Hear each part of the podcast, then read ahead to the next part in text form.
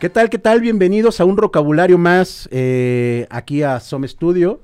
El día de hoy tenemos personal nuevo, tenemos a Luguito, bienvenido al, al equipo, amigo. Qué chido tenerte aquí. Austin se nos fue, se nos fue a, a Televisa, eh, personajazo. Ojalá le vaya bien a mi compa.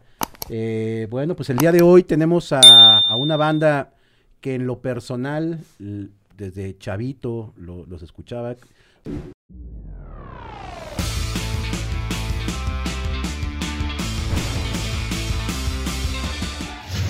Digo, tan chavito, yo creo que, que el vocalista que ahorita lo voy a presentar, debe- debemos tener como medio la edad. ¿Cuántos tienes, amigo? 40 y... Ah, 45. Ah, bueno, me lleva cinco añitos. Claro. No, no- no es mucho. Y yo me acuerdo que los escuchaba. Tuve en algún momento en mi, en mi, en mi juventud, tuve un local en Pericuapa y vendía monitos de Star Wars. Y este, que nunca me ha gustado Star Wars, pero pues bueno, me- mi, mi mamá me dijo, pinche huevón, ponte a, ponte a trabajar, eh, te pongo tu local. Y un vecino vendía discos y me acuerdo que escuchaba muchos K. Y un día escuché el disco y dije, güey, ¿quiénes son? Y me dijo, es un copilado, que la chingada. Me lo acabó dando, me lo quedé. eh, y en ese copilado eh, estaba la banda que está hoy acompañándonos, que es La Tremenda Corte. Un aplauso, por favor. Que nos acompaña el señor Manuel Loco y el buen Iker. ¿Cómo están, amigos? Bien, muchas gracias. Qué, gusto volvernos a ver Sí, señor. después de una buena pandemia. Muchos Sí. años. ¿Cómo estás, Iker? Todo bien, todo chido. ¿Sí? Muy chido. Eso. Y pues bueno, platicando de, de- de- de lo que les decía, que, que el disco que, que yo tuve habrá sido como por el 98, 99, que fue el Escuela de Baile número 2, que era de Pepe, Lo- Pepe- Pepe Lobo Pepe Records. Lobo Records, donde estaba La Tremenda con tres patines.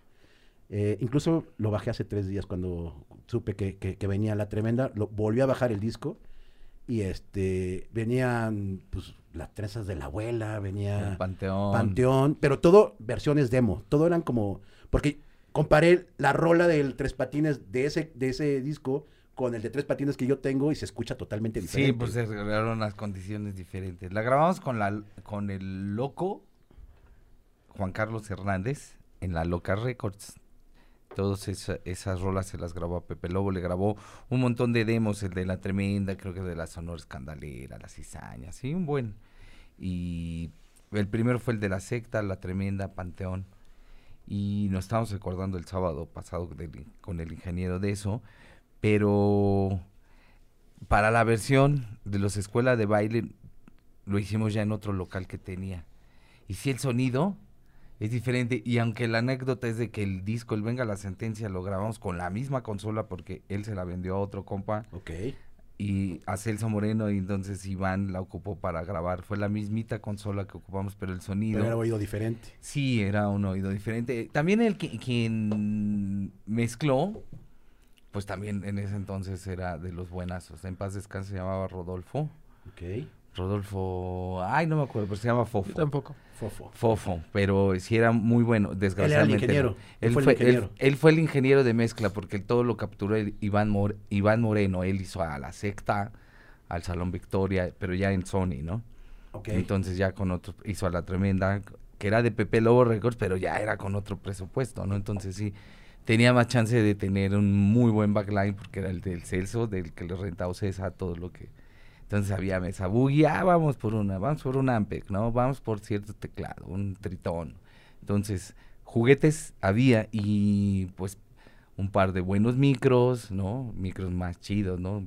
15, 20 veces más con los Sí, sí, sí, sí. de un SM57, ¿no? Entonces, pues sí le da otro color y es de la, y es la misma consola, ¿no? Porque sí, la, la tarola suena como a tablita, ¿no? Las tarolas suenan a tablita. Y, pero pues bueno, eh, también son los años de vuelo de las Claro. personas que lo estaban haciendo, Qué ¿no? chido. O sea, me acuerdo mucho ese, ese, ese compilado, me gustaba mucho. Pero bueno, vámonos al inicio, amigo. Eh, ¿De dónde es la tremenda? ¿Dónde, dónde empiezan? ¿Dónde, ¿Dónde arrancan? ¿Son amigos de la escuela? ¿Vecinos? No, ¿Qué- no éramos de la escuela ni de vecinos. de- éramos, este...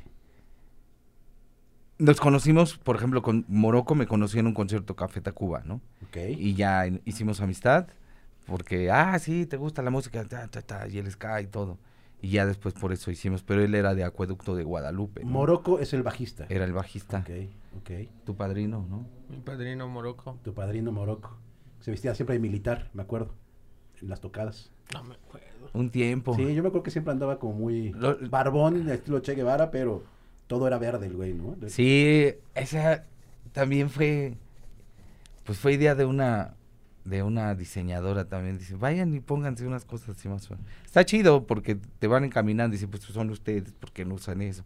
Ciertas cosas. Porque hay que mencionar que La Tremenda es de esas bandas que desde el principio han sacado o se han, se han, eh, y han invertido en, en vestuario, güey. O sea, siempre la, La Tremenda trajo como vestimenta, pues como medio de pachuco, pero muy colorido. eh, me acuerdo que tú traías eh, un, bueno, la, la- la primera vez que los vi que fue en CU, hace, pues ya hace, hace unos años, estamos hablando que unos 20 mínimo Sí. cuando se hacían ahí en el, en el parque de béisbol las, tocadas, eh, salías tú como con un saco enorme que, que apenas te podías caminar, güey, porque o sea, era como muy grande, te quedaba grande la pijama. ¿no? Algunas cosas sí.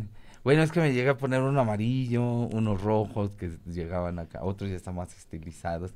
Pero sí nos, como, pues ahí hay molcajete, ahí hay paca, güey. Vamos a, vamos a destapar la paca y qué nos encontramos. Sí, porque esa era de, veras, íbamos a las pacas a ver qué encontrábamos de ropa, ¿no? Para podernos poner, porque estaba menos sofisticada la vida hace 25 años. O sea, ¿no? esos toquines de CU, ¿hace cuántos eran? ¿25? pues del 98 empezaron más o menos. Bueno, tenían más, pero que empezaron a incluir bandas de ska como por el 98. Y después en la huelga, pues era Que fue en el 99. en el 2000. 99, en el 2000, ya de después de ahí hasta el 2004, 2005 se pudieron hacer conciertos. Ya después de ahí ya no.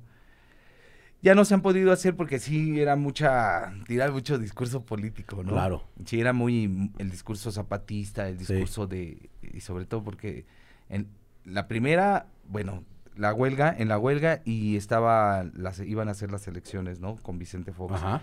Entonces no les funcionaban las campañas, ¿no? Todo era hablar del CGH, hablar de la huelga.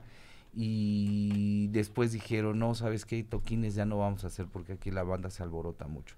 Porque seguía el discurso político. Entonces dijeron, si permitimos que sigan adoctrinándose, pues esto se nos va a salir De control, manos, ¿no? claro. O sea, y no es en mal rollo porque sí eran los espacios que se utilizaban para tirar línea política, ¿no? De izquierda, eh, y muchas de la banda que está ahorita en, en En el puestos políticos. en puestos sí, políticos. sí. Muchos son de los que vienen de la lucha, por eso hay una parte que sí es muy eh, se consolidó porque sí es una lucha real, ¿no? Que viene desde el activismo, desde que desde est- estudiantil, ¿no? Desde donde vas formando pues tu pensamiento crítico, ¿no? Y sí mucha banda tiene un este esta idea de la conciencia social bien arraigada, ¿no? Que está que no te chido. enseñan en otras escuelas, ¿no? Así en es. otros perfiles. pero hay también mucho radicalismo, ¿no? Es- Claro, hay de todo, pero desgraciadamente el radicalismo no llegó a ningún punto, ¿no? O sea, chido. la banda muy radical que tiene muchos por lo mismo por las convicciones y que realmente no hay cabida para pues, por la forma de organización que tenemos ahorita, pues algunos han quedado en el activismo social, ¿no? político, no en el en el juego electoral, ¿no? Esa es una disyuntiva que hay en en esta generación de la 4T, ¿no? Hay, al, al paralelo hay a otra izquierda, ¿no?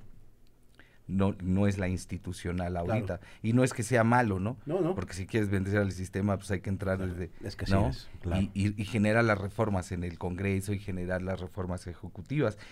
Pero pues hay banda que no, como no tuvo espacio ahora siente como, no, traicionaron los ideales. sí, ¿no? sí. Y ha habido esas discusiones, en algún momento fuimos a, a la Alicia, hicimos un conversatorio, fuimos a participar, tocamos, ¿no? En, en la Alicia y, y estaba toda la pandilla de varias salas del, del, del CGH y, esa, y, y a 20 años, ¿no? Del movimiento, pues sí, es, es que ustedes, algunos agarraron otro, de otra, de otra manera la lucha, ¿no? Tal vez llevaran agua para su molino, critican algunos, ¿no? Y otros dicen, pues es que es como se pueden dar los cambios, pero todos, lo que me queda muy claro es que toda es gente bien valiosa Claro. y que, y que, y que tenemos un ideal, que es cambiar la forma de organización a la que estábamos acostumbrados, ¿no? Que era, pues, nepotismo, corrupción, y sigue existiendo, pero, pero pues hay como la conciencia, por lo menos la idea de que sí se puede cambiar y el pueblo sí está más empoderado. Sí, Eso sí es la neta, ¿no? Pero, pero también eso nos ha convertido en que todos somos, este, pues, cada quien estamos defendiendo nuestra, nuestra, nuestro punto de vista, pero nos estamos polarizando, ¿no? En la mesa te puedes polarizar con la familia, ¿no? Ese- En el auto tema. te puedes mentar la madre con el amigo, ¿no? De Claro. decirle, ¿no? Claro. Escuchas a la gente que o estás en contra o estás a favor y yo creo que ahí está el pedo Sí, radical, es que ¿no? eso está, eso es, eso es lo que nos está, lo que nos está pasando. Este, wow, ya, ya entramos a un tema escabroso político. eh, está sabroso, me gusta. Eh, ahorita entramos a esa parte. Vamos nada más a retomar el, el- el- el principio de, de- de- de todo esto que es- fueron los toquines. A partir de ahí entra el primer disco que es Venga la sentencia, Él venga la sentencia, que es donde viene Tres Patines. entre tres eh, patines. viene ni, Ni un paso atrás, ¿es de, es de ese? Ajá, no. Ahí viene tres patines. Tres patines, alma líquida, guaco, veneno, príncipe Veneno, león, Usurero. condenado, azul. usurero. No, azul. No, llorar, perdón. Llorar. Llorar. Y ya, ese le hicimos con la Pepe Lobo. Y luego, em, todo chingón. Y ya después se nos acercó una compañía, quiso comprar ese disco, lo intentó relanzar y le fue bien. Este, venían de una transnacional, era una, una disquera independiente nueva. Y no pasó gran cosa y luego sí hicimos el disco El Frecuencia Rebelde con nuestros recursos y se lo vendimos a Warner. Frecuencia No, rebelde. Ajá, claro. ya ahí ya viene ni un paso atrás. Se nos fuimos a Argentina.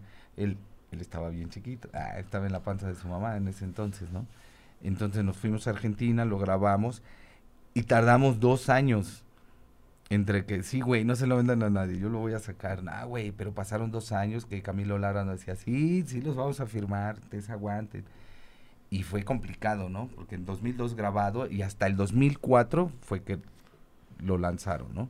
¿Salió en 2004? 2004. No, era 2005. Bueno, empezó a salir. es que en 2005 sale Total, en 2004 sale el primer sencillo y luego en 2005 Ujú.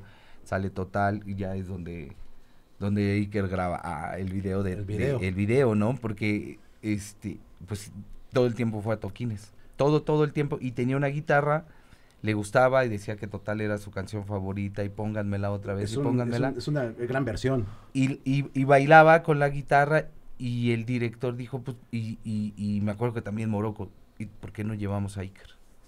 ¿No? Que salga. Y entonces ya armaron como una tipo historia que Iker era, se al- está oyendo la música y se alucina que se sube con una Qué banda chido. a tocar y Vamos a, pero él vamos está a poner- jugando con su con pues se supone que en la historia estás en la Traigo azotea con tu mamá, ¿no? No sé si es una Es un radio. es un Ajá, es un radio. Parece radio. una loncherita. Una Ajá, lonchera, una de esos radios es como radio, de lonchera. sí, yo vi hace poquito el video y, y me acordé de eso de que tú eras el, el- el- el niño de Total, que platicando ahorita con, con, con Manuel, tenías dos años, cuatro meses, Dos y ahorita tienes 19 años. 19 años. ¿En qué momento de tu vida tienes como esa conciencia musical de querer como hacer algo artísticamente? Bueno, es que yo empecé en, en la escuela, fue cuando se empezó, a- que iba yo como, que tenía 6, 7 años, Ok, chavito, en la primaria. y primero, primaria, entré, entré al- a la primaria en Tasco, porque nos fuimos a vivir a Tasco. Claro, estuvieron un tiempo radicando en Ujú. Tasco, sí me acuerdo. Entonces fue cuando se empezó a poner ahí medio turbio el asunto con la tremenda, Ajá. y mis papás también, pues todos nos fuimos a Tasco, y ahí yo decía, no, tener una banda, la neta, pues no, no me prendía, ¿verdad? Que no, no me gustaba No. nada, nada, nada. Por lo que vivían, ¿no? Como todo el tiempo estresados. Ok. Y ya hasta que me- regresé aquí a vivir, porque mi papá se vino a estudiar cuando yo iba en cuarto de primaria y yo terminé la primaria en Tasco y nos vinimos a la ciudad y ya fue cuando en la secundaria eh, vi de una prepa, porque a mí me gustaba bailar, estaba en el ballet folclórico de Tasco. Ok. Y ya después fue cuando me, me gustó porque vi una prepa que se llama CEDART. Ajá. ¿En cuál ciudad del- ibas? Iba en el Frida Kahlo. Ok, yo fui en el Diego Rivera, mira. Órale. qué chido. Yo soy de Cedar también. Órale, qué chido. CEDARTianos. Mira. Yeah. Y ya, pues para entrar, yo había leído que te pedían así como exámenes De aptitudes Ap- artísticas. artísticas, ajá, ajá. No, no tenías que ser un profesional. Así pero es. Fue cuando... Era el académico y el, y el Sí. para poder entrar. Y fue cuando le pedí a Bruno que estaban grabando el... ¿Quién es Bruno? Bruno es el bajista de la Tremenda Corte ahorita. Ok, En ese tiempo guitarrista. ok. Y él me enseñó, él me empezó a enseñar guitarra. Había tomado unas clases de piano cuando era más pequeñito. Yo creo tenía como, que Como Siete, ocho siete, años. ocho años.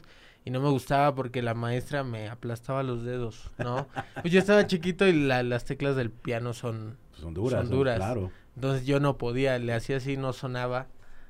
Entonces le- como que la maestra se desesperaba porque era de los más chiquitos y no... Pero ahí no te pasaba, obviamente, por la mente que ibas a tocar Pero en ya una ves, banda. y grabaste unas cosas. Una vez sí Ah, eh, ¿para la grabé tremenda? para el disco de La Rebelión. Ujú. Ok. Grabé un tecladito ahí en una rola que se llama Vivito y Coleando. ¿Cuántos años tenías ahí? Fue en 2000, eh, ¿salió en 2010 o Dos- dos- 2011? Doce.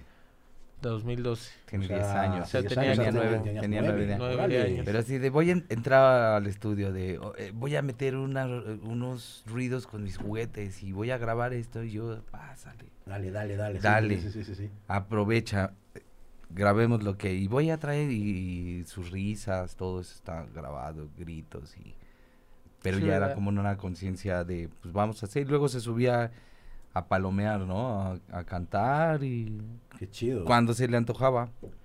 No, pues vienes de... De, De las veces que me acuerdo fue en un concierto del SME. Ajá. Ah, que ahí de también- guapa, ajá. ¿no? Entonces, hasta me acuerdo de la ropa que llevaba puesta. Traía una playera verde con un Mario Bros. Sí. pixeleado y me tomé una foto con Rocco de la maldita vecindad. Yo no sabía quién era. Ok. Y ya, ya después hasta que conocimos al sax, bueno, que empezó a, ir a vivir en la Valentina, ya fue cuando fui hilando, Ya. escuché el disco del circo y, y también es un... sí, sí, Sí, Hay que, hay que mencionar que La Valentina es el estudio de grabación que tiene la Tremenda Corte eh, en la San Rafa, en la San Rafael. En la San Rafael. Y pues, nada más como acotando esto de que se tomó una foto con Rocco y no sabía quién era, acabó siendo el staff de, de- de- del buen sax, ¿no? Estuviste ahí un rato con él, a- ayudándolo. pues más que ayudándolo, pues, formamos como una amistad. Sax era, para, yo lo consideraba un amigo, ¿no? Porque cuando yo empecé a tocar la guitarra, él iba y me tocaba, ¿no? Porque se la pasaba un buen rato ahí en la Valentina. Y me decía, ven, vamos a tocar una, una rola juntos. Ah, y me enseñó unas rolas de Durán Durán. Órale, De, pues ahora que las, que escucho Durán Durán, me acuerdo de él. claro. Lo que me decía es que mis papás se habían ido a Colombia y Sax se quedó ahí y yo me quedé ahí en la Valentina con mis abuelos. y entraba y me decía, es que cuando lleguen tus papás hay que darles una sorpresa, Con ¿no? una rola de Durán. Ajá, sí. Qué chido, qué chido. Eso, bueno, eh, eh, cabe mencionar que, que- que estuvo... Hay un video, ahorita vamos para la parte de atrás, pero ha- hay un video eh, con... Tocando el cover de Pachuco, que son los de este... Ay, se me fue el nombre. Este, Los auténticos. Los auténticos decadentes, ay, se me fue el nombre, pero bueno. Eh, en ese concierto que tocan Pachuco, los auténticos, auténticos decadentes, invitan a, a- a sax a tocar el sax. Y, y- y- y ahí estuviste, que fue uno de los conciertos más cabrones que ha tenido la- la- la- los auténticos en Sí, en el Foro Foro Sol. Sol, ¿no? Sí. Qué chido, amigo. Fui- Pues- ah, perdón, perdón. Fuimos una noche antes a hacer la ¿A hacer prueba de soundcheck? ¿Y qué tal? Pues estuvo... El sax venía así como de... Ah, no sé. Ah, andaba como medio Ah, no, queriendo. No quiero. Ah. Sí, no, bueno.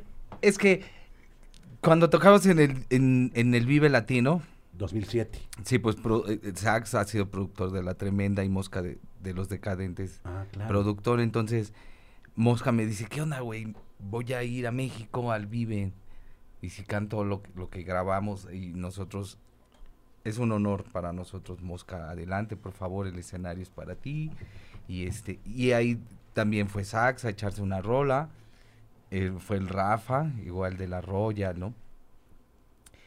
Y este, y ahí nos dice, oye, ¿tú podría él acompañarnos en una canción? para el aniversario de los decadentes, va a ser a final de año y bla, bla, bla, bla. Ya creo habían cerrado con la tremenda en, ese entonces de... Nos, nos invitaron Ustedes para... le abrieron, ¿no? Ajá, y estuvieron los Caligaris, la tremenda los Caligaris y Ah, los fiestota, decadentes. fiestota. Sí, estuvo chingoncísimo. Y entonces, este, ándale, mira, te los presento, bla, bla, bla, sax, mosca, mosca, sax, ah, chido, sí, bla, bla, bla. Pero a Sax no le gustan mucho los decadentes, no le gustaban mucho los decadentes. Y no por mal Roy, pero no, No, era, a él era Duran Duran, este, James Addiction, cosas de ese estilo, ¿no? Y este, Sax y Bla- Blanca no- lo, lo convencimos. Y bueno, es una, esa es otra historia que ella te puede contar, ¿no? Pero al final, este, nos decía, ¿y si lo hago? Ay, Sax, te conviene. Dice, pero, pero tú me habías invitado, ¿no? Era, yo voy a palomear con ustedes. Porque Sax Sí. tocó muchas veces con nosotros, a veces ya se iba, o sea, hacía su número, ya había un set para sax, porque no estaba tocando tanto con Maldita, ¿no? Y entonces pues sí era la de, pues, de ir a tocar, a cotorrear, a ganar algo, a quedarme en mi casa, pues me voy con ustedes, ¿no? Claro. Aparte le encantaba, ¿no? Y este, y lo pudimos convencer, ¿no? Así, tal cual, de, ¿y crees que me convenga? Sí te conviene, claro que te va a convenir. Dice, pero no voy a tocar con ustedes, entonces. No, no crees que sería, no me vería muy mercenario. Le dije, mira, la verdad te voy a decir algo, Sax. Tú toca con ellos, güey. Con nosotros has tocado muchas veces. No, es que no es lo que yo quiero, que le chi-". Tú toca, güey, hazlo por nosotros. Y, y pudieron hacer eso de, de Pachuco, ¿no? O Y, sea, y que aparte... sí fue un... Es el, es, el, es el video del concierto que nada más salió. O sea, o sea salieron como más rolas, pero bueno, el- como que... el- pero es el, es- es, el, es el- es icónico. el número ¿no? uno en vistas. Fue, por- fue complicado. Así es que vendieron el, creo que vendieron el disco en vivo, grabado, Ok, con pop art. ok. Y el de único que Argentina. liberaron de, Fue del el cover de video fue el Pachuco. cover de Sí, porque yo no he visto muchos videos en vivo de, de ese toquín. Nada más he visto el de Pachuco. Y que, lo- o sea, los decadentes lo hacen tremendamente Sí. bien, el cover. Y obviamente tener a Sax ahí ha de haber sido un gran momento, una fiestota también. Fue muy bueno. Fue maravilloso. Pero. Pues sí se quedaba como. ¡Ay! Es que. Será punk. Le dije, güey, pues es que date la oportunidad también. Entonces estuvo muy padre porque así le ayudó a Iker en su forma. A nosotros nos ayudó nuestra formación. Mira, no- lo conocimos cuando ya era vacas flacas, ¿no? O sea, aunque lo conocemos de hace muchos años, pero cuando nos empezamos a llevar eran los malditos cocodrilos. Claro. Hicimos una, una muy buena amistad, ¿no? O sea, no, no, no, no nos hicimos compas. Hicimos cosas entrañables y platicábamos cosas muy locas, muy chidas. Y nos dejó enseñanzas, ¿no? Eh, y eso se valora porque es un gran artista, Claro. ¿no? Pudiendo estar con otras personas que les decían, no, no, no estoy, no voy, no quiero, no lo hago, no me late. Entonces, y con nosotros decía, ah, sí, vamos a hacerlo, vamos a hacer aquello, vamos a hacer el Yo era familia. Ustedes tienen que hacer esto. Y también, de- y era, era algo muy padre porque decía, yo quiero que la Valentina, quiero que les vaya bien, quiero que, que puedan hacer otras cosas, ¿no? Que, que más gente venga. Y eso lo aquilatamos, ¿no? Lo valoramos porque no es como, ay, les voy a dar 100 mil varos, ¿no? No, es de yo, yo lo que les puedo dar es mis consejos, mi palabra, ¿no? Mi buena vibra, ¿no? ¿Qué le puedo dejar a Iker? Pues enseñarle unas canciones, ¿no? A ti que te puedo dejar, pues una percepción diferente de cómo producir, ¿no? O sea, que veas las cosas de otra manera, ¿no? Porque yo he trabajado con Santa Olaya, he trabajado con infinidad de cabrones a lo largo de mi carrera, ¿no? Desde, desde que estaba en soledad hasta mis viajes a, ahí por Medio Oriente y todo lo que aprendió musicalmente, ¿no? Entonces, ¿por qué suena así? Ah, pues por esta situación, por este modo, ¿no? Por, ¿Por qué la batería suena de esta manera? Porque no es... es ¿No? Y cosas así bien, ah, ok, ah, ahora comprendo, ¿no? ¿Por qué tiene ese sonido? Y, y eso fue lo padre que pudimos hacer y juntar, bien, yo creo que la anécdota aparte es de, y como juntar a nuestros productores, a, ¿no? a nuestros mentores, así, poder ser ese punto de encuentro, ¿no? Y que yo lo veo bien chido, porque esa noche de la prueba de audio, le digo a Mosca, ya, misión cumplida, güey, aquí está Saxe, ¿no? Iker me dice, estaba más chavito, todavía no tocaba con la tremenda, pero ya estaba haciendo, ya estaba tocando, ya estaba interpretando, ya estaba estudiando, ya estaba preparando para la audición. Y de todos modos la, la onda musical todo el tiempo la ha traído, ¿no? Este, dice, yo un día voy a ser de los chidos de Ocesa y le digo, qué bueno que lo veas, ¿no? Estábamos en el foro, pero vamos a empezar porque le cargas las cosas al sax, no lo dejes solo. Ah, sí, claro, ¿no? Y se fueron a chambear. Qué y chido. O sea, eso se me hace muy, muy padre de, de, de, de- y yo ya como padre, ¿qué le puedo dejar a mi hijo? Pues ese tipo de momentos, ¿no? Claro, totalmente Es- de acuerdo. Porque eso es, es aventarte al ruedo, ¿no? Desde chavito y las grandes historias de, pues es de los morros que empiezan muy temprano, Sí, ¿no? súper chavito. Y ven, y ven, a- y, y- y saben jalar cables, saben cargar, saben, Sí, desde abajo. saben lo que es chingar, ¿no? claro. Es correr del- de, un escenario a otro, correr, ¿no? Porque me acuerdo, en ese entonces pues sí que se convirtió en, en, en el roadie y ya y sabía las canciones, probaba, y ya fue después de que palomé, que, y, ya y dicen ellos, ¿y por qué no ya se queda todo el tiempo, güey? Ya, Sí. ¿para qué se baja? ¿Y tú qué dijiste? Ustedes lo están invitando y yo pues claro, por dentro, qué chido, pero ya no es una imposición. Claro. No, porque la historia de decir, este güey ya metió a toda O sea, su familia familia de- a de- trabajar como- como aquí". el Seguro Social Y yo, ya. y yo es, el, es de, yo no los invité a trabajar a la banda, ¿no? O sea, eso ha sido lo más chingón. A, a Blanca, mis compañeros fueron los que le invitaron a, a, a ser la manager, ¿no? Porque ya sabían que podía hacer ese tipo de cosas. Entonces ellos solo dijeron, oye, ¿por qué no le decimos a Blanca que ra- Pero nada más anótenme aquí que yo no soy, porque Sí, no claro. quieran después que yo Me les la van a estoy estar- haciendo imponiendo, ¿no? Y creo que eso ha sido lo bueno, porque también Iker, si está aquí, es porque se ganó su lugar. Claro. No es porque sea mi hijo, no No hay por- derecho de piso. porque toca bien. Claro. No, o sea, si tocara mal es de, Ah, no, pues este, una, dos rolas, nada más acá, con sí. la guitarrita, ¿no? Con, la guitarrita. Y bueno, hay que, hay que mencionar también que, que Blanche es la mamá de Iker, es la esposa de Manuel y es la manager de la Tremenda Corte. Que aparte, voy a, voy a. Cuando yo conozco a Blanca, a ver si se acuerda ella, eh, hacíamos un programa que se llama Motel Diablito hace puta, 12 años por ahí, 12 o 13 años. Yo me encargaba de producir lo- los toquines dentro del programa, en Motel Diablito. Y yo no sé en qué momento me dieron el teléfono de Blanca, le marco. Hola, fíjate que soy de Motel Diablito y la mejor disposición. En ese momento no me ofreció la tremenda.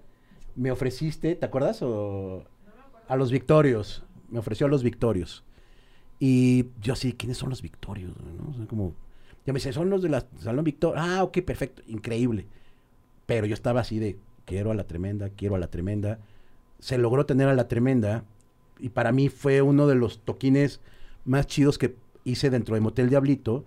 Y a los dos semanas, ese mismo, esa misma alineación la vi en el Foro Alicia. No sé si presentaron algo, pero bueno, los vi en el Foro Alicia. está- La de la Los rebelión, agridulces fue- los 16, agridulces ¿no? 16. pues hace 10, estoy hablando hace 11 años, 12 por ahí. por Sí, el- porque fueron 16 años la tremenda. o sea, ¿cuántos tiene la tremenda ahorita? 27, 27. 28 madre. casi ya. Ya tiene, órale, 20. Ah, 28 ya- añotes. Sí, 2001, entonces. Fue como por 2001. sí. 2011, perdón, digo. Ah, 2011, no, no, sí. lo que cuando lo hicimos, ah, 2011, claro. 2011 sí, más o menos, 2011. sí. Y entonces tuvimos a la tremenda y, y vi una vi una alineación que a mí honestamente me encantó. Se escuchaban poderosos porque traían un acordeonista El Momo. e- enorme, me acuerdo que era un güey enorme. eh, Mominflas. tenían a un percusionista que después tuvo ahí como un antecedente penoso en Monterrey, eh, que era el Yogi. Y me acuerdo mucho de Yogi porque él me rentaba, o sea, lo conozco con la tremenda y después, no sé por qué también obtuve su teléfono y me rentaba sus, sus congas y sus percusiones. Sus Y- percusión. Estaba chido. Sí, y, me lo rentaba para, para otros grupos, para el Motel Diablito, que incluso hasta los iba a recoger ahí por, por Tlatelolco, ahí por atrás, creo era la, la Guerrero, no me acuerdo. Ahí en el Chopo. Por el es atrás Chopo, del. Chopo. Ah, Es- mira, es- ve- es ve. en- pero como seguramente ibas entre semana, pues no se parecía. en la Guerrero. En la, en la Guerrero, es sí, en la Guerrero, en la calle de Luna. Vivía ahí y este conocí a su, conocí a su papá, bueno, Ajá. este, El muy buen tipo. Stropage. Este, Sí, bien hecho. ¿Quién Sí. más estaba? Me acuerdo. Había un bajista de rastas. El Eh, tocayo. El tocayo. Muy buena onda, El flaquito. toquis, toquis. El, ba- el baterista, creo que era el baterista original. Sí, Él el era el original. ¿Quién? Bubu. Bubu. Y, y así, también el trompetista creo que era de los, de los originales. Este, No, bueno, él entró como seis años, pero sí, obviamente, Pero él llegó cuando, cuando lanzamos el Venga la Sentencia y hicimos el Frecuencia Rebelde, la Rebelión. O sea, estuvo muchos años. Era una alineación que me pareció súper poderosa. eh, en verdad, los volví a ver tío, en, en- en el Foro Alicia. El Foro Alicia escupía gente. O sea, creo que duré dos rolas. No, no, no, o sea, en verdad no se podía. O sea, mis piernas siempre estuvieron como volando. Era, era imposible poder pisar el, ahora sí que el suelo para, para poder caminar. Y este, ya me fui a las escaleras y a escuchar la tremenda. Y, y- siempre con la tremenda hubo como un cariño eh, por, por el tema de que, pues, como que siempre apoyaron el tema de sí, obviamente por, por la manager, por, por Blanca. Eh, siempre nos mandaba bandas, siempre nos apoyó, siempre era qué necesitan, qué quieren. Y desde entonces hay una muy bonita relación con, con, con Blanca, con la manager. Pero luego pasa como que de repente, de un día para otro, Manuel, cambian todos los integrantes. O sea, no, o sea, de repente ya no había, eras el único de la tremenda. Sí, nada más Bodoque y yo- bueno, y, y Paco.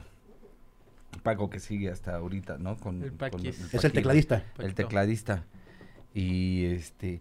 Ay, vienen esas historias, güey. Pues es que... Esas son las buenas. Ahora, in- ¿cuál fue la situación? Que la disciplina, bueno, si vamos a hacer esto, es con mucha disciplina, ¿no? O sea, ya no podemos estar jugando. Si hace 16, o sea, hace 11 años decíamos, llevamos 16 años, no podemos estar jugando ya en buen rollo, ¿no? O sea, esto es, o aspiramos o algo a algo más, o, o pues ya le ponemos fin. Pero ¿a qué te enfrentabas? O sea, o más bien Ah, a qué se eh, enfrentaron. Porque es de, bueno, vamos a cambiar la, manera de cómo nos estamos organizando, ¿no? Ok. O sea, hay que cambiar todo. Si no estábamos funcionando, algo empezó a no funcionar, es porque estábamos cayendo en... Pues si nos había ido bien, ya habíamos ido- hecho giras, te vas al Vive Latino, al Metropolitan, ya sabes, el, el Palacio de los Deportes, empiezas a tocar lugares donde no, donde es difícil accesar, ¿no? Claro. Y eso, eso deschaveta. Es Ok. fácil deschavetar. O sea, no, no, no, no, no es la única historia que hemos escuchado de eso, ¿no? Y volver a, y cuando hay al- un no nuevamente, es bien complicado aguantar el no, ¿no? Que te trepes a un ladrillo y caigas de las, es como si te cayeras de las estrellas, güey, al suelo, ¿no? Claro. cuando te bajas de ese ladrillo. Si no lo sabes manejar es complicado. Entonces cuando vienen, cuando em- empieza a escasear el dinero también, ¿no? Es este, los gastos se, elevan y se pierde, pues de dónde salía para pagar la renta, de dónde, pues de las tocadas, y si no hay tocadas, de dónde, pues empiezan a crecer las deudas. Entonces a la tremenda hay que inyectarle una lana, ¿no? Como en cualquier proyecto, y cuando entra la disciplina y entran compromisos nuevamente, como que dicen, no, así no es el asunto, la onda es pasarla bien, venir y tocar. No, pero sin, lo hemos hecho y hay cosas que si no le ponemos atención no nos, no nos está funcionando. Claro. Hay que ser disciplinados, ¿no? Un programa de televisión no te lo otorgan en el momento que a ti te, te antoja, ¿no? Hay que, es la- el tiempo de todos los del foro, ¿no? El tiempo del aire, los, los patrocinadores, o sea, no les puedes decir, cámbiame el programa para otro día. Y ese tipo de situaciones empiezan a, convertirse en un problema, ¿no? Es de, tienen que estar acá tal día, a las 6 de la mañana, el otro día a las 8, el otro día, oye, espera, no, así no es el asunto. Es más relax, no. O sea, o le entramos duro o se quedan en el montón. Y en ese proceso, pues sí, empieza a conflictuarse la relación, ¿no?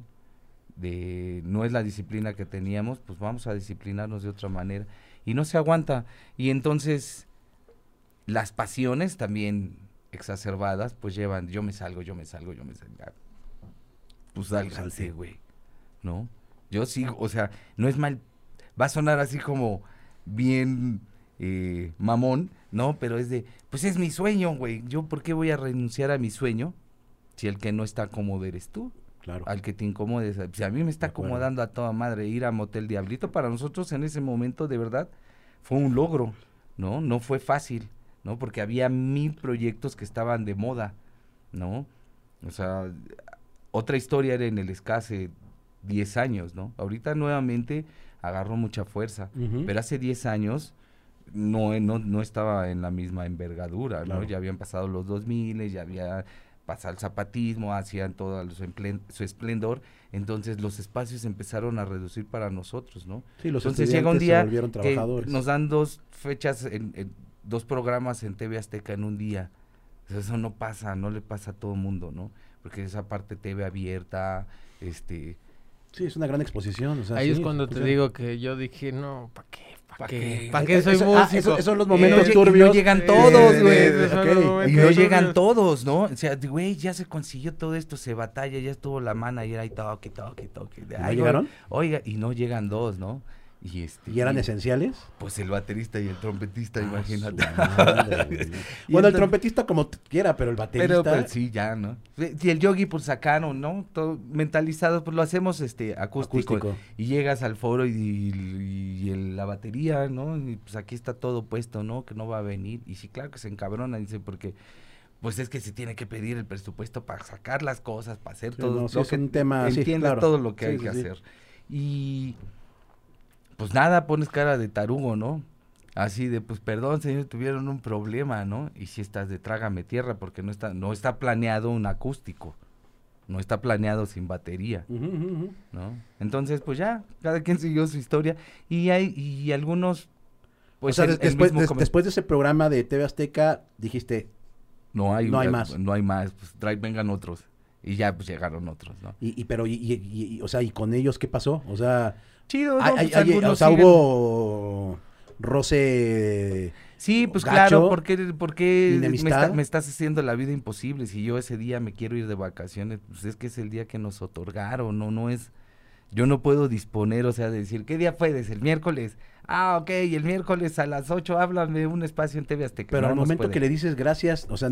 No, porque ellos nos dicen, yo me voy. Ah, pues chido. Ah, o sea, ok, ok, ok. Sí, no, fue no, renuncia. No, Fue- no, Fue no. renuncia, no. fue una corrida. No, pues correr no, pues implica que hay que pagarles, ¿no?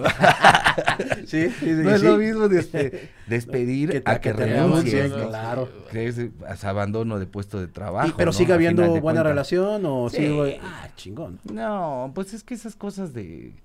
Pues son pasiones, güey. Es que mira, también yo, yo creo es que, yo no concibo, perdón, yo no, o sea, por ejemplo, yo soy una persona, soy, soy baterista y pues digo, toqué con un par de bandas pues, que tuvimos ahí festivalillos, pero, o sea, ya estás tocando una banda que realmente es conocida en, en- el circuito, no llamemos de ska, llamemos de rock mexicano, en donde cualquier festival donde, donde vayas, te va a ir bien, o lugar donde te presentes te va a ir bien, te la pasas bien, estás con tus cuates, no entiendo como esa, ese tema de como de, ay no, güey, yo no quiero, o sea, la chamba no es tocar, la chamba es las entrevistas, la chamba, Es esa. la chamba, la chamba es este, pues ir a los programas, o sea, esa es la chamba. Un El par de- soundcheck es la chamba. Un par de cosas así los tacubos, ¿no? Dijeron. Una, búsquense un buen abogado, ¿no?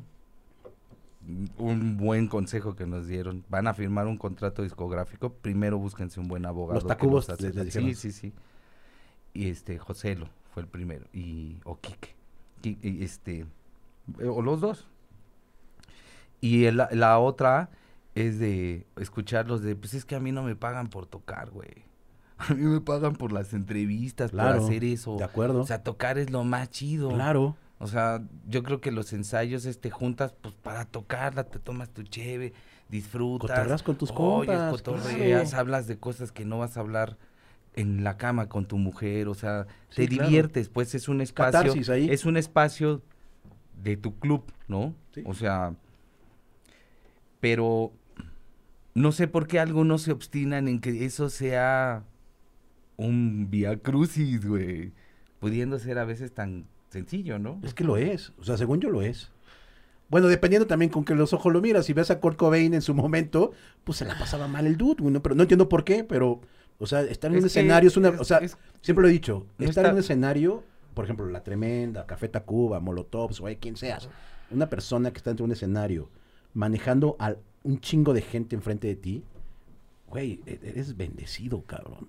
O sea, honestamente, suena Sí, igual claro. muy romántico. No, pero lo es. Lo es. Y, so- no, y no Sí. cualquiera lo hace. No, no les pasa o sea, todas. ¿cuántas bandas no hay allá afuera que han tocado 15 años, 20 años y, y- y, pues no pasa nada, güey, ¿no? O sea, y, y- y- y- y es llegar a un punto en donde eres reconocido, tocas tu música, eh, güey, eres a veces cabeza de cartel, eh, tocas en festivales bien chidos en toda la República, col- o te, o te vas a Colombia, o te vas a Argentina, güey, no cualquiera lo hace.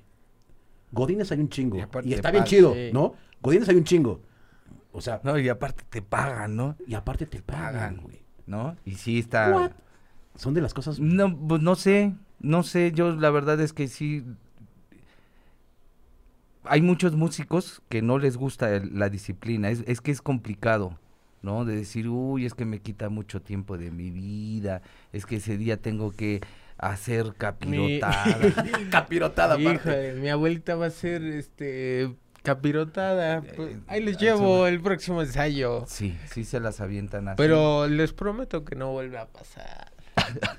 Cagado. Bueno, entonces de ahí, pues bueno, ya se van los que se tenían que ir y entra una nueva alineación y que ha sido una alineación constante con algunos elementos probablemente de entrada-salida, pero como que vuelven a regresar otra vez, ¿no? Están Sí. como...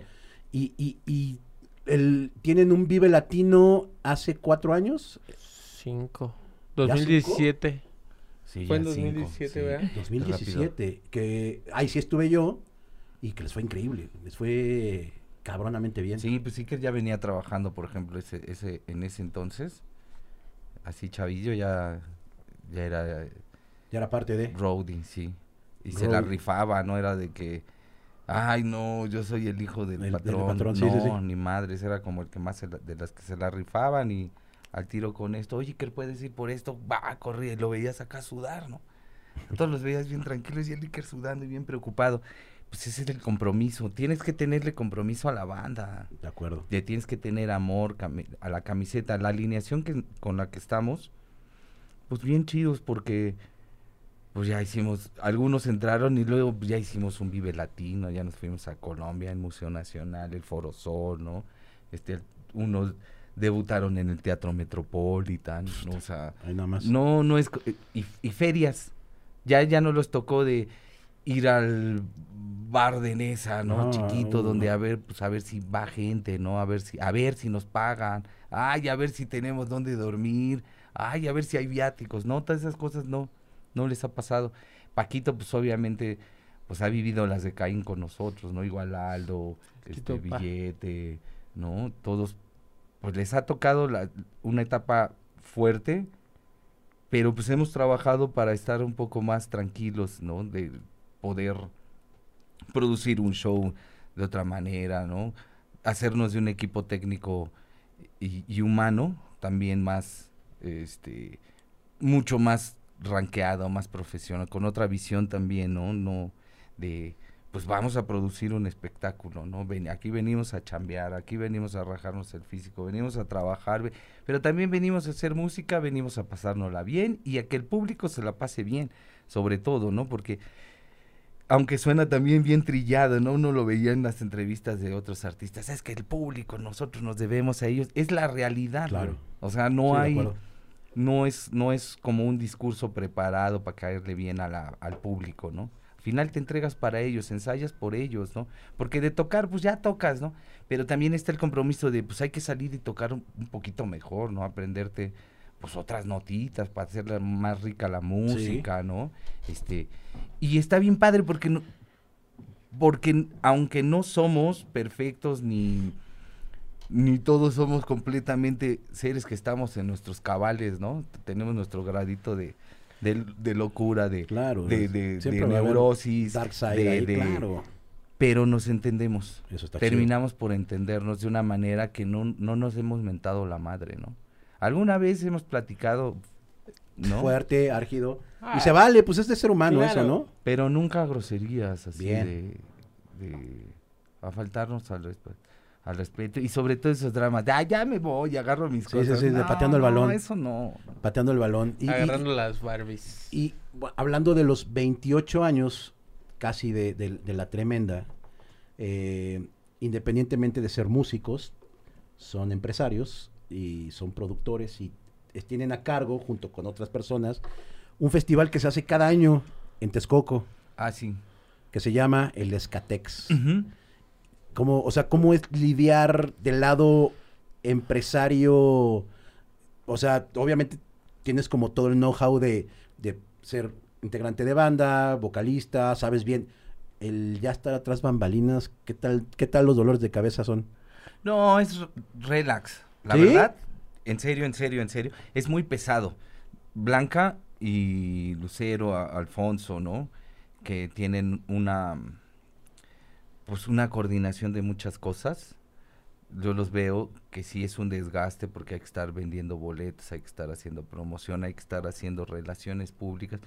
Pero la verdad es que lo hacemos y lo disfrutamos. Entonces yo creo que de ahí no se te hace tan pesado. Y la verdad es que la filosofía del, del Escatex era, hay que preparar un festival hecho por músicos para los músicos, para cambiar, porque vas al toquín, no te ofrecen ni un agua, ni una cerveza, ahí donde sea. Entonces estas cosas las platicamos con el señor Cortés de la Feria del Caballo. Y entendimos, ¿no? Pues ¿qué nos están vendiendo? Pues la idea de hacer un festival, ¿no? Usted es empresario, ya contrata bandas de ska, ¿qué le parece si hacemos un cartel? Pero el Skatex iba a ser el rock nos une, ¿no? Claro. O sea, era como íbamos a proponer hacer un rock nos une, ¿no? El que hace- al que asesina ahí. Pero no se dio la situación y dijo, no, ¿sabes qué? No me late el pedo, mejor pues, pa- para armar eventos, pues yo los armo, ¿no? Y sé, ¿por qué no me armas un cartel? ¿Por qué no armamos un, me diseñas algo de lo que me estás platicando? Un concepto y va. Blanca hace las gestiones junto con otra persona, con Karen, este, y llegan a un acuerdo bien, eh, chido, y hacemos a 10 bandas, Tijuana, ¿no? Inspector, La este, tremenda. la secta, este, Fueron la 10 Nana, bandas nada más, güey. el las- primer la, la, la fueron 10 Royal. Out of. Control y, y algo así. Yo quería todavía meter a más bandas y no, ya no hay Pero más. fueron puras bandas nacionales. Mexicanas. Está mexicanas. chido. Y ya al siguiente, este, salió bien, ¿no? Pero para el siguiente año, este, pues sí se va a volver a hacer, ¿no? Entonces ya se incorpora Alfonso, y pero ya se les plantea al señor Cortés, no, es que, ¿por qué no lo convertimos en Festival Internacional Escatex, no? Entonces fue así de cómo van, ah, sí, ya, pues ¿por qué no traemos a esta banda, a esta otra, a esta otra, a esta otra? Y la verdad es que muchas de esas bandas, de las primeras que pensamos, nos dijeron, no, no, como, o sea, Texcoco, ¿qué es Texcoco, güey, no? O sea, para ellos era Ciudad de México, Querétaro, Querétaro, Guadalajara, de acaso Tlanepantla, ¿no? Ujú, Y Toluca. estado. Y Toluca, güey. Bueno, sí, claro. Entonces, este, la charola es la feria de Texcoco, la feria del caballo. O sea, vienen expositores de Arabia Saudita, de Rusia, de Juan de las tostadas, ¿no? Y gente de mucho, de, gente poderosa porque lo que mercan son caballos, ¿no? Claro, Los claro, sí, caballos son ganadería. carísimos, Sí, ¿no? claro. Y, Sí, no es son- no, es- no es como cualquier ganadería, es traen a la élite de, de los caballos, ¿no? Y pega chicle y funciona ahora, ¿no? O sea, ya van Seis, ¿no? seis ediciones Sí, sí, sí. y, y es una buena derrama económica para el municipio, se genera trabajo, las bandas de todos lados de- del mundo del género ska quieren venir a tocar, ¿no? Sí, y a veces es de ya no hay lugar para otras bandas. Luego es complicado, pero traer una banda de Rusia, pues es complicado. Traer una banda de Venezuela ahorita te sale más caro. Pues mejor contratas tres bandas mexicanas por, Claro. por los boletos, Sí, ¿no? claro. pero hemos hecho la lucha, se ha hecho un buen trabajo, un buen equipo y afortunadamente, de verdad es que le ha dado un revival al género, Claro. Sí. cañón, ¿no? Es claro, no se demerita la labor que hace, por ejemplo, el Deals y, y- y otros compas, ¿no? Que hacen el, el non-stop, ¿no? Este, Mm, claro. Sí, sí. este Andrés Sánchez, ¿no? Que, que, que le apuesta, ¿no? Al- a, a atorarle a, a- al ska, ¿no? Y en, un- y en otra piensan que es otra faceta, pero pues son muchas bandas han estado en los dos festivales, ¿no? Y es y está padre porque se genera la movida y eso ha hecho Eso es. y eso ha hecho que, que, que nos vean como un modelo de organización, ¿no? En, en Bogotá, en Medellín, en, en Santiago de Chile. y cabe, cabe mencionar que, que hay ya, ya lleva unos cuantos años que, que el ska ya te lo escucha desde el güey más pinche fresa hasta el Ah, güey más sí. pinche rocker. Cuando antes, pues igual no estaba tanto, era más el rocker, el más el, el chico de barrio, ¿no? Que, que llevaba su banderito, llevaba su, sus, me acuerdo, no sé, ¿por qué se pusieron de moda los elmos, güey? ¿Por qué? O sea, ¿por qué la banda lleva un elmo lleva un... O sea, ¿esos muñequitos significan algo? Pues era como, pues estábamos chavitos, no- nosotros decíamos, es que es la, yo les decía, es que es la, la niñez perdida. Yo me lo teorizando. Ah, sí, sí, tú no, yo, yo- yo quería teorizar y decir, Sí, es la niñez perdida, ¿no? Ajá, ajá. Y así lo repitieron varios compas. Yo creo que de alguna manera tenía, no sé si razón, pero era una justificación. Ajá, tal vez tenía que haber una historia, ¿no? Sí, porque estás renunciando a ser niño y ya te estás yendo a los toquines, pero siempre quieres conservar algo, ¿no? Ok. Y también se pusieron de moda los Rugrats, ¿no? Y como había muchas chavitas que también escuchaban ska, pero niñitas, 12, 13 Ajá. años, y decían, ya traes a tus Rugrats, ¿no?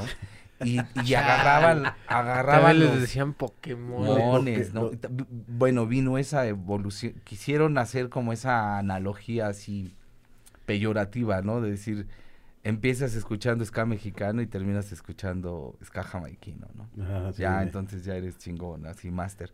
Por eso le decían Pokémones, porque iban mutando. Porque evolucionando. Porque iban según evolucionando. Pero mira, lo más loco es que el ska lo conocen por las bandas mexicanas y no por Scatalites, no por la New York, no, o sea, y, porque era lo que había y, y de repente había una banda que ya le quería patear el pesebre, renegar de la cuna de Ocote, el código postal y decir, pues, güey, eres de Nesa, no hay pedo, o sea, no quieras ser inglés, güey, ¿no? Y, y, y en algún momento ese tipo de confrontación, ese tipo de comentarios generó hasta violencia, ¿no?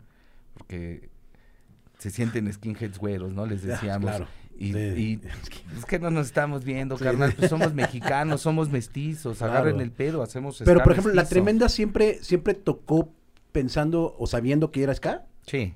O sea, por ejemplo. sí, la banda fue, a- vamos a hacer una banda de ska, Ah, no, ok. no de, no de, o sea, vamos a hacer una banda y a ver qué Porque va platicando con, platicando con Pino la- en el vocabulario pasado, él nos dijo que, pues, que no, que ellos ni, ni en cuenta con, con el tema de que fueran ska. O sea, dijo, y, y- y nos puso hasta de ejemplo. Dijo, güey, incluso maldita, maldita vecindad. O sea, en su momento no se catalogaban como ska, No. güey, ¿no? O sea, era, obviamente era, para ellos era rock, latino, con fusiona, fusiones, bla, bla, Sí. bla. Entonces llegamos a pensar que igual, pues en su momento, Inspector era como la única banda que, que, que sabíamos que sí era ska, ska, ¿no? Porque escuchaban, se escuchaba más como de los specials, tan como más como traje, con, tra- con trajes como muy y sobrios. negro, total, Ajá, o sea, era sí. como más special, más como británico. Entonces, entonces la tremenda, sus 26 años, siempre ha sido ska. O sea, siempre ustedes dijeron, Sí. vamos a hacer ska. ¿Y qué, qué, qué escuchaba? O sea, como que, ¿cuál era la influencia de, de ustedes hace 26 años? pues, Corroscada, Cortato, obviamente maldita Tijuana, porque oías y decía, ah, eso es ska, o sea, eso suena a ska, ¿no? Y hasta un primo que es saxofonista y él escuchaba jazz y decía, hay una banda que se llama The Scatalites, ¿no la has oído? Es- tocan ska, sí, te- son bien viejitos. Nosotros no escuchamos por ahí, obviamente habían escuchado el ska de, de pues que había hecho Mano Negra, Los Hombres G, este un cuartito, no sé, los boligoma, chingo de bandas, los intocables, los Cadillacs, ¿no? Era como nuestras Referencias. referencias y mucha banda española, ¿no? Mucha banda, mucho ska punk, ¿no? Como de la onda de los 80. Pero también dijimos, bueno, ¿qué vamos a hacer? Diferente. Porque no teníamos que parecernos a los ingleses, ¿no? Yo decía, pues no somos ingleses. No somos negritos, no vamos a tocar como como como gente de la isla, ¿no? De Jamaica porque es otro contexto, contexto histórico, porque tenemos otra formación, son otros instrumentos. No vamos a sonar así, mejor pues vamos a meter lo que hay, ¿no? ¿qué escuchamos en el pecero? Pues quebradita, ¿qué escuchamos? Bolero, ¿qué escuchamos? Cumbia, ¿no? Y hacíamos el ska, y hay veces que de plano era la manera de como nosotros lo entendíamos, ¿no? También. A lo mejor queríamos también en algún momento sí sonar, no sé, vamos a hacer algo más de Scatalites y no salía. Sí, claro. Porque no le entendíamos. Sí, es otro O contexto. sea, es sí otro estábamos contexto, muy claro. chavitos, pero también no teníamos la formación musical, ¿no? Pues ya teniendo la formación musical ya es más fácil desgajar y decir, ah, ok, suenan de esta manera porque están haciendo esto, ¿no? Ya, ya entendí por qué, ¿no? Ah, ahora se me abre el horizonte. Pero en ese entonces, pues no era limitado el conocimiento, ¿no? Solo pocos acordes, la escala de la, nada más, por ahí do y ya, tan, tan, ¿no? Claro. Y Ay, qué chido. Sí, sí. Sí, sí. sí era Sí. lo que había, ¿no? El círculo, ciertos círculos y ya, hasta Ajá, ahí, ajá. tan tan, pero le dio identidad. Yo creo que eso es lo que ayudó a darle identidad, ¿no? También en el momento histórico en el que estábamos, ¿no? En el 94, y sí había muy buenas bandas, ¿no? MTV, estaba, pues, Órbita, ¿no? Bueno, primero la, este, Estero Joven, Láser. Órbita. No, le tocó órbita, Nos tocó- obviamente. No, no. yo era, yo ni siquiera era un mal pensamiento. sí, no, pues sí. Está No, pero sí de Órbita sí... Te tocó. Ya estaba, es que estaba más chavito. Sí fue algunos, sí llegamos a ir a eventos de, de órbita. Qué chido. Entonces, Pues, porque toda la vida nos hemos acompañado en esta onda de la música. Ya, ya llevamos cuántos años tocando formalmente? ¿Tres? Tres, ¿no? Tres. Tres años. es un rato. Entonces, sí es una responsabilidad chida y sí en el sentido de poderla compartir. Está increíble. ¿no? Y, y, y saber que pues también él se preocupa, ¿no? Que también él puede ayudar a tomar decisiones, a llevar, a conducir eh, la banda, ¿no? Junto con Blanca, junto con los otros compañeros. Pero la idea es seguirla pasando bomba, ¿no? O sea, hace unos días me encontré a Bubu an- y, y nos platicamos, estaba cargando a mi sobrino. Y hablamos de eso. Ah, ¿cómo estás? Ah, qué rápido los haces. Ah, sí, chido, bla, bla, bla. Sin resentimientos, ¿no? Hay que seguir avanzando y seguir haciendo música. Creo ser. que es lo más chido, ¿no? O sea, porque nos volvemos a encontrar, no hubo cariño, ¿para qué terminar peleados? De o sea. ¿para qué terminar con alguien con quien compartiste muchas cosas, ¿no? Que te veas y no te puedas mirar a los ojos, ¿no? De acuerdo. Porque a veces dices, no es ni por dinero, no, o sea, aunque a veces empiezan a justificar cosas de esa manera, y eso es lo grave, que cuando ya se dan cuenta dices, puta, la cagué, no, de eso no era el asunto, es, es poder, a veces son relaciones de poder en una banda, hay que negociar. O sea, sí hay... Es negociación, sí, mediación. Sí, le- sí y- la hay, ¿no? Y si no aguantas vara, Pues no, pues ya. Si no, Móntate si no empresa. entiendes también en tu papel en- dentro del rol de la banda, es, es complicado. A mí, Claro. para mí era difícil porque decía, güey, yo me siento como el pípila, yo traigo una losita, que yo porque tengo que tener más responsabilidad a veces que otros, ¿no? Sí, e- sí es Sí, complicado. es que es- es- ca- cansa empujar, ¿no? Cansa Pero carrear. después dije, no, güey, ¿por qué, güey? Al contrario, estoy bendecido. Así es la No palabra. todos tienen chance de hacerlo. Si ya estoy aquí, pues jala, güey. ¿Cuál es el problema por ti? Yo creo que esas son las situaciones, ¿no? Que a veces también, sí, seguramente soy un poco impositivo, ¿no? Y me gusta, me decían, Le Que- gusta tristear. me gusta tristear. Y, y decían, ¿y por qué el chingado nos terminas convenciendo, güey? Sí, de claro, lo que claro. pi-?" Les ponías la cara Pero chida, ese es tu, la cara amable. güey, pues no sé, güey. Pues, pues yo no soy, no lo Ese es estoy haciendo con malicia, güey. Qué chido. Pues les vendía ese mismo en 20 pesos cuando costaban 15, ¿no? Ajá. Entonces, eh, yo creo que también pues es parte de por qué seguimos aquí, pues es aferrarse. Vamos por los 30. Sí, 50. Eso. Eso son lo que deberían de ser. Sí, pues es que hemos toca- tocamos con el Tri, ¿Ve? Ah, sí, cierto. pues ve. en los Y ya 51 cumplieron años del 50. Ajá, Tri. bebé 51. No, manches. soleando el Iker 50 ahí. y 51. Y me dice el Rafa, no, déjalo que solee, güey. Si ya Alejandro dice que, que vaya. Y me dice el, el maestro Alex, ¿es tu chavo? Porque llegó y tocamos. Como que lo veía y decía, no, pues está chavillo, ¿no? Pero ya tocando, dice, ah, no, pues suena bien todo, ¿no? Qué chingón. Dice, ¿es tu chavo? Le dije, sí. Ay, no mames. Dice, pues es que no hay nada más que seguirle echando, moniendo el caldo Así va a ser. inventarnos, inventarnos cosas que hacer para seguir haciendo música, ¿no? Esto es lo que nos gusta. Si no se mueve el caldo, se vuelve nata, se vuelve gelatina y adiós. Cabrón. ¿no? Y uno le tiene que generar la movida. Aquí está muy cabrón que ahorita venga, o- pues sí pasa, que te digan, te voy a meter 5 millones de varos, ¿no? Para tu proyecto. Sí pasa, claro. Sí, sí, sí. Y muchas veces es dinero perdido.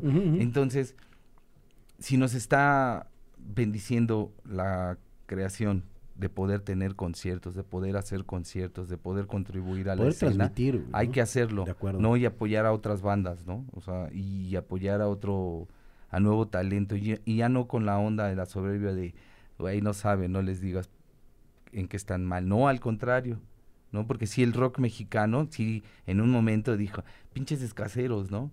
Vienen a llevarse la tajada del pastel y tocan gacho, ¿no? No los inviten, esos no tocan. O sea, había, había una rola de Molotov, ¿no? Que se aventaba ahí un medio discurso extraño. Sí, de... Que era, que, que lo más seguro que lo hicieron por cábula, no creo que lo hayan hecho pensando en un mal. No, no, no, grandes tipos. Que era, que era, el- decía la letra, el rock es cultura, el, ska es agricultura. Pero ¿no? una manager les contestó, dice, pero la tierra es de quien la trabaja, Sí, cabrones, ¿no? Sí, claro. Entonces, no, y los queremos mucho, y sí, hemos tocado muchas veces. Sí, si es un, si era una discusión, o sea, no, el ska no figuraba en los anales del rock, Claro. no, era Sí, sí. como, no existe eso. O sea, no hay categoría, no hay ska, no, o sea, había de todo. Latin alternativo, alternativo, no sé qué, alternativo, bla, bla, bla. Sí, cierto, hasta, hasta que metieron una lista en Spotify que Ajá. se llamó Escala ataque. Escala Ataque hace como seis años, yo creo que, que M- salió. Menos. Menos, y- pero fue editorial. O Que sea, ya fue pero así fueron, de- fueron, Ska. pero fue idea, era idea de otros compas que les decían, vamos a hacer un playlist de ska, es que tenemos un catálogo de ska. No, pero el ska, no, no, hay que hacer una categoría. Y ahora ya, como agregadores que somos digitales también, ya buscas, entras, ¿no? ¿Y ¿Qué categoría es, no? Cuando estás llenando los Mm. metadatos, pues ya te aparece ska y ska, reggae, ska, no sé qué. Ska punk, sí, claro. está, creo que es un buen reconocimiento al, al, al, al género. Nos ha costado y ha sido un trabajo en equipo, chingón, de mucha gente. Y a veces ni siquiera organizados, cada quien por aquí, por allá.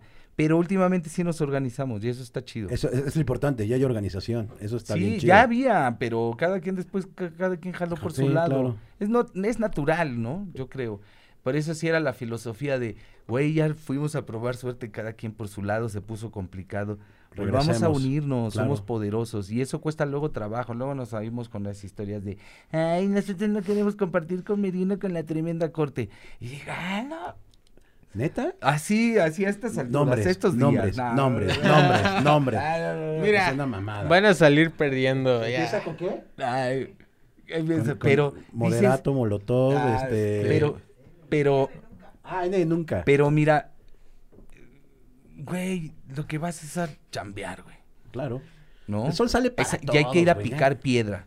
La neta que cuando Mira, uno va a poner sus condiciones, las que quieran, cuando metas esa pinche cantidad de, De gente, que sí, te vayan acuerdo. a ver tú solo. Si vamos a ir a picar piedra, la picamos piedra entre todos juntos. Si a alguno le va mejor, pues ya será porque tocó más bonito. se- y- y- o sea, yo creo que lo más es porque más tocaste más chingón. Claro, Tocaste, le echaste muchas ganas y agarraste y conectaste con el público. claro. ¿no? Tan, tan, ya lo de lo que pasa atrás, mira, así te tomes un Boeing con un 400 conejos, eso la, la gente le termina valiendo, revalienda Órale, buena analogía. gana, ¿no? Sí, está buena Yo soy esa. el del Boeing. Eh, Tú eres el Él del es Boeing? el del Boeing. Pero lo importante es lo que le hiciste sentir a la banda, ¿no? De acuerdo. Y, y ya de ahí, y realmente después de ese concierto, ¿cuántos más te salieron por esa presentación, no? ¿Para qué mamoneaste? Mejor, mira, a veces nos ha tenido que tocar la de vamos a, a rifarla, ¿no? Vamos, no hay camerino, no hay Las no hay guerrerazas. Las rock. guerrerazas y después de ahí salió algo que val- ven compañeros que valió la, la pena, pena. ir a hacer eso, ¿no? El, Los Ángeles La Peralta valió la pena ir al, a la Alicia un día, vamos a tocar, como para qué vamos a tocar por unos güeyes que no conocemos, ustedes vénganse, vamos a tocar. Pero había varios compañeros que nos apoyaron durante la pandemia, ¿no? Que hasta nos dieron trabajo, ¿no? Que, que, que hay empatía por el movimiento, ¿no? Que entienden que no hubo, que la, que sí los movimientos sociales de, de, de, de estas últimas dos décadas han ido de la mano del ska, ¿no? De acuerdo. Sí. Cañón, y, y nos lo dicen personajes que están del lado de la política y del activismo, ¿no? Entonces, qué chido que hayamos trascendido de esa manera, pero siempre hay que ver que todo es a futuro. También no pensar como en la inmediatez, hay que ir sembrando, hay que ir sembrando, pero no vas a sembrar y luego luego cosechar, No, tienes que cañón. pasar, sigues caminando y luego tienes que volver a ponerle el fertilizante, quitarle la hierba y tienes que volver a pasar por el mismo surco varias veces durante todo el proceso para que te dé la plantita y de ahí a que crezca y te dé el fruto, entonces A recibir. tarda un chingo, De acuerdo. ¿no? A veces tarda más tiempo del que queremos. A veces se da muchísimo más rápido de lo que queremos. Y, y para las dos cosas hay que estar preparadas, ¿no? Preparados porque pues no sabes en qué momento va a pasar el pinche tren y, Sí. y cuando pasa te tienes que Subir. suben y porque de ahí que Si vuelve, no, a lo mejor nunca vuelve a pasar. Sí, te quedas. Es un hecho. Sí, o sea, a lo mejor nunca vuelve a pasar y, y eso es lo más culero. Qué chingón. Manuel, amigo, un gusto que hayan venido al vocabulario. Eh, fue una plática bastante rica. eh, hablamos de política, música, entrones, salidas, entradas, pero sobre todo platicamos de, de algo que está bien chido, que, que es la empatía con la gente, la empatía con la música y sobre todo empatía con lo que decimos y lo que hacemos. Eso está bien Sí, chido. hay que tenerle cariño. Y por cierto, mañana, el día de mañana, tocan, van a tocar en Ixtapaluca. Esto lo, lo- lo- digo para los que lo ven este viernes, 20, 30, no, es primero. ¿Cuándo tocan Primero, ustedes? el 2. Dos. El 2. Esto, entonces esto sale el viernes primero. El día 2 tocan en Ixtapaluca, un festival en donde tocan un chorro de bandas. A ver, cuéntenos de ese, de ese festival. Pues es el hermanito pequeño, yo creo que del Escatex. Ok. Porque ¿Cómo se llama el festival? Iztapaluxca. Ixta- ah, ok, Ah. ok. Y eh, los auténticos decadentes, Ok. eh, Escapa Rapid, Scarface, Aquilamar, Aquilamar, es- eh, Cotardo, que es el, era el Era el vocalista, de, la, de de la la secta secta. Core, eh, los de abajo, los Pericos, órale, Mascatesta, Nana Pancha, Royal Club, los Root Boys, Santa, Santa Feria, ok, Santa Feria, Esca, Scarface. es- Scarface. no, escapa, es- Escapa Rapid. Escapa Ellos Escapa son- Rapid, Scarface, eh, Escaterrestres, De Locos y, y Lucha Libre, ¿será una banda o habrá, habrá, lu- Es- habrá no, lucha libre? luchadores. Ah, va, va a haber Hay luchadores. lucha libre. Y obviamente- Pero parece una banda de tremenda de corte. lucha libre. Y, Y obviamente la tremenda corte. eh, esto va a ser el 2 de abril en Ixtapaluca. Déjame ver aquí. eh, Estado de México. ah, en el- los campos de fútbol atrás de la Cruz Roja. Los boletos están en Ticket Planet. Así es que, pues ya saben, va a haber, va a haber toquín este 2 de abril. eh, van a estar los- Maratónico. va, va a estar bueno. el- igual hasta les caigo ahí un ratillo para, Por favor, para están cotorrear. invitados. Gracias, amigos. Y pues ahí los esperamos en el 2 de abril. ¿Y qué, qué, qué hay, qué hay después, amigos? O sea, ¿hay, hay, hay aniversario? ¿No hay aniversario? ¿Qué va a haber? Sí, no, todavía no. Ah, ah, vemos, creo que no tenemos todavía. Es, sí, tenemos una tocada, concierto aquí en la Ciudad de México. Bueno, vamos a Irapuato a, a, a un festival, igual. A Capixla, igual a un Motobiker Fest, el A primero la de- asesina. de, de mayo. Luego ese vamos a se nos Puebla. había pospuesto por la pandemia. Ujú. El del, el del biker, Sí, lo de los bikers. biker. Era en, era en, En Yecapixtla, era el 14 Era de en marzo, el mismo marzo. día del Vive Latino. lo, lo pospusieron. Atrás, ese ya nos dejaron hacer. Y ahorita se re- reactivó. Sí, ya todo está ¿Eso cuándo es? Es el primero de mayo.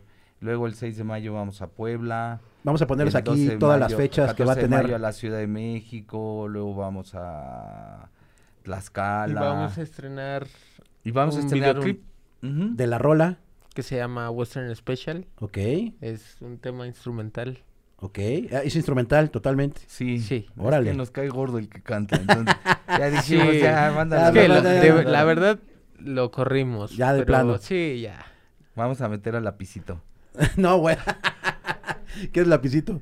Es un- ¿Ah, el payasito? Que Un payasito. Sabadazo, creo. Ajá. Ah, es que sí, alguna vez nos tocó coincidir, así en, en el t- en el Teatro Metropolitan. Metropolitano. Con lapicito, Con- gomita era, y... era invitado de Aarón y su grupo Ilusión y nosotros también.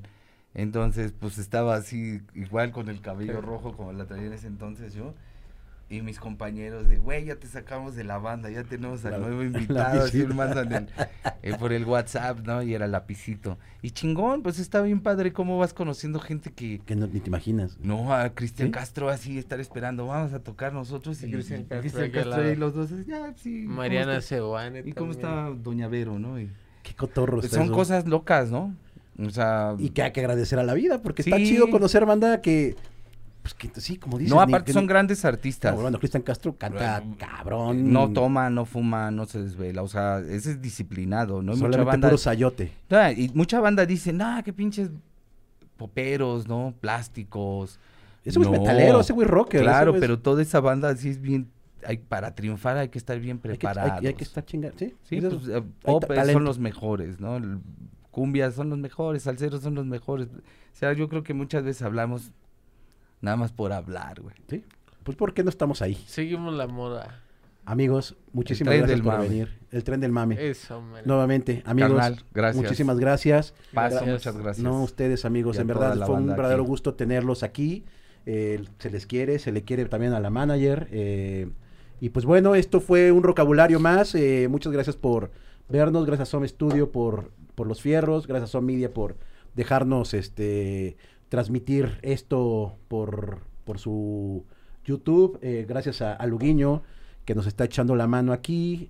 Gracias al Giovanni que también vino aquí a arreglarnos la computadora, pero que no quedó. Este, pues muchísimas gracias a todos. Este, y pues bueno, ahí topen a la tremenda corte. Aquí vamos a tener eh, todos sus datos para que puedan ahí entrar a su Facebook, a su Instagram, YouTube, TikTok tienen también. Sí, pero no- ya esta No semana lo vamos está a muy trabajar. explotado que digamos. Bueno, Nos ha costado trabajo. nos vemos. Gracias, pásenla chido. Chao.